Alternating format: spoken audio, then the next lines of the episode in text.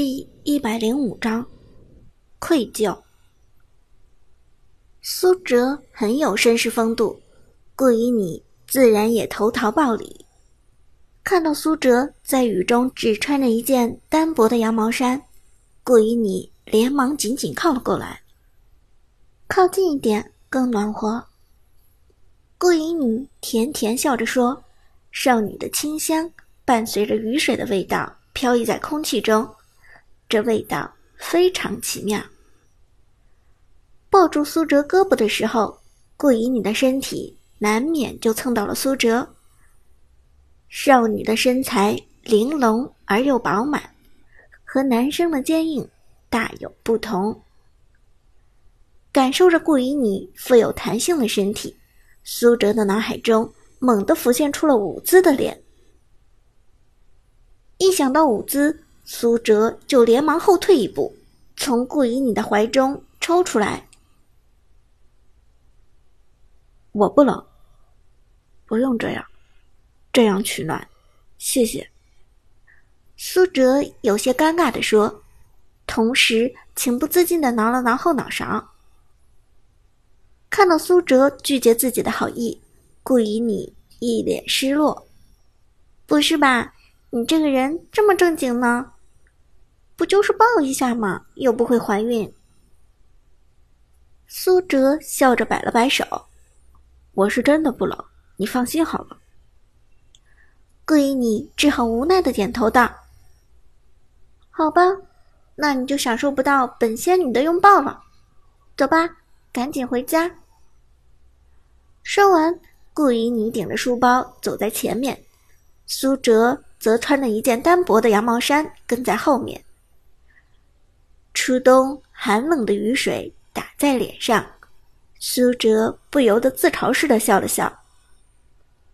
前几天还是叱咤电竞风云，在师范大学的学术礼堂里赢得观众欢呼的荣耀大神，结果一周时间还没过，居然就沦落成了一个陪着腹黑少女开黑包夜的代练陪练，尤其是在这三更半夜，自己回不去宿舍不说。还要淋着雨去一个从未去过的地方。再想到躺在病床上奄奄一息的爷爷，苏哲的心里更是说不出的难受。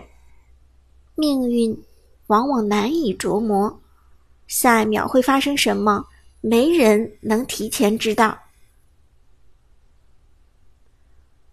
苏哲，你快点！这时，顾以你不耐烦的催促道。他顶在脑袋上的书包已经快湿透了。来了。苏哲应了一声，开始在雨中跑起来。刚才说不冷是骗人的，这个鬼天气，苏哲都快被冻死了。只有跑起来才能勉强感受到热度，否则估计还没到目的地，苏哲的心脏就要熄火了。顾以你家的闲置房。距离学校的确不远，步行的话十五分钟就到了。这里是个安静的住宅小区，这个时间大部分家庭已经熄灯睡觉了。开门进去，顾以你和苏哲俨然是两只落汤鸡。冻死我了，我去烧点热水。顾以你换上拖鞋，浑身颤抖的去厨房烧热水了。而苏哲则赶紧把刚才那件外套披上，他也冻坏了。热水烧好，两个人在沙发上坐好。顾以你看了苏哲一眼，哈哈笑着说：“哈哈，苏大神，你的形象全毁了！你快看看你现在的样子，简直就是个流浪汉。”苏哲翻了个白眼。你有脸说我？你不赶紧自己照照镜子？你现在的样子，活脱就是个失足少女，还是被拖欠了工资跳河自杀的那种。去你的！本仙女天生丽质，就算淋了雨，也一样美得惨绝人寰。听说过一个成语叫“梨花带雨”吗？说的就是本仙女。顾依妮骄傲地说。一边说还一边扬了扬下巴。不过说完之后，顾以你还是悄悄照了照镜子，结果照完之后立即惊叫了起来：“呀，本仙女怎么变得这么狼狈，仙气都没了！不行不行不行，我必须要去洗个澡。”说完，顾以你把手机递给了苏哲。苏哲，你一会儿暖和过来就帮我上钻石吧，我先去洗个澡，这个样子实在是太丑了。苏哲点点头，放心，你去吧。顾以你连忙跑到洗手间冲澡去了，他最无法忍受自己的形象受到破坏。而苏哲一个人喝了点热水暖和一下，便马不停蹄的登录了“别推塔推我”的账号。受人之托，忠人之事，苏哲不想耽误时间。游戏开始，苏哲继续单排。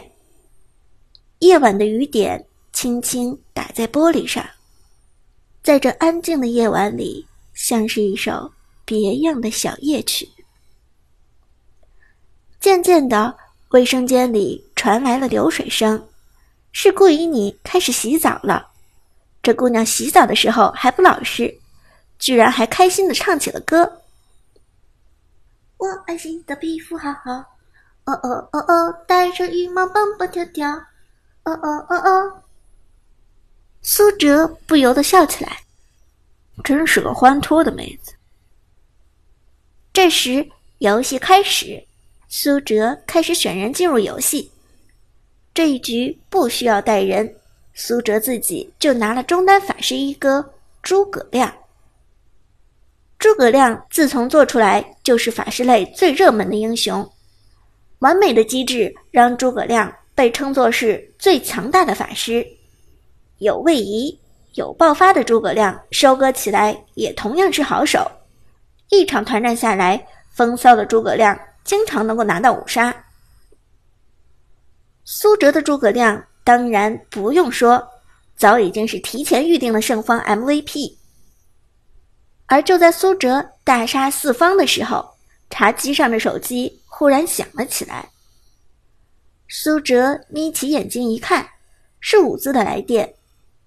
这个时间段，伍兹经常会打给苏哲，彼此之间聊聊天，说说悄悄话。毕竟白天两人各自都要上学，想见一面。非常困难。平时苏哲在宿舍可以躲在被窝里接听，但现在苏哲在顾以你的家，活动自然就受到限制。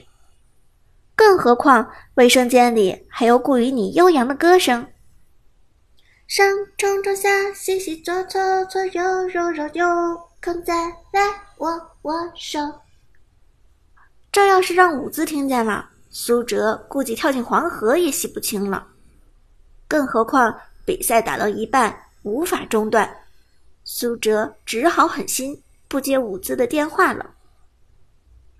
First blood，double kill，诸葛亮在峡谷之中打杀四方，苏哲这边很快变成了顺风局，unstoppable，godlike。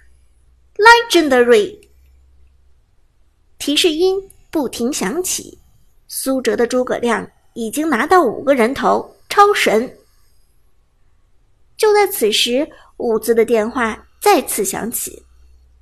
苏哲回头看着熟悉的来电显示，心里涌起一丝愧疚。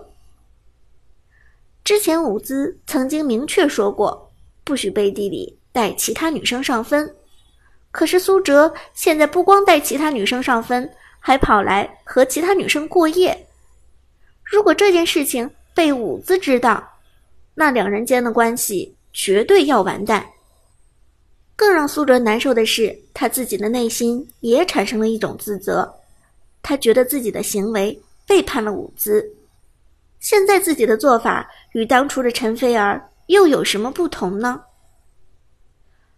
纠结再三。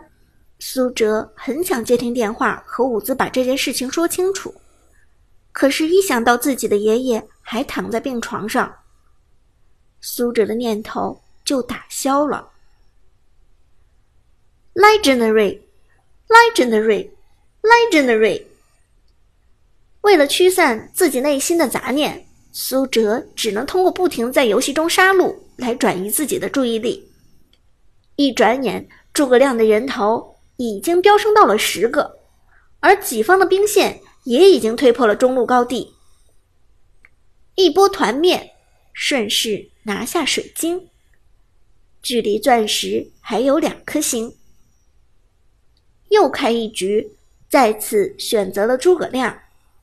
苏哲士气正盛，杀起敌人毫不手软。十五分钟之后，第二局也轻松拿下胜利。苏哲的诸葛亮再次超神，并且斩获两次三杀，一次四杀。就在这时，湿漉漉的顾以你洗完澡出来了。她披着一件宽大的浴袍，傲人的身材在浴袍中部的领口中若隐若现。讨厌，这里只有我妈妈的浴袍。没有我的，她的浴袍要比我大一码。顾以你一边自言自语，一边走到苏哲身旁坐好。怎么样，到钻石了吗？还有一局，马上就好。苏哲轻声说道，说话的时候回头看了顾以你一眼。结果就这么一眼，苏哲差点没流出鼻血来。顾以你坐在沙发的时候，浴袍就难免敞开了一些，而从苏哲这个角度看过去，有浴袍和没有浴袍，实际上差别不大。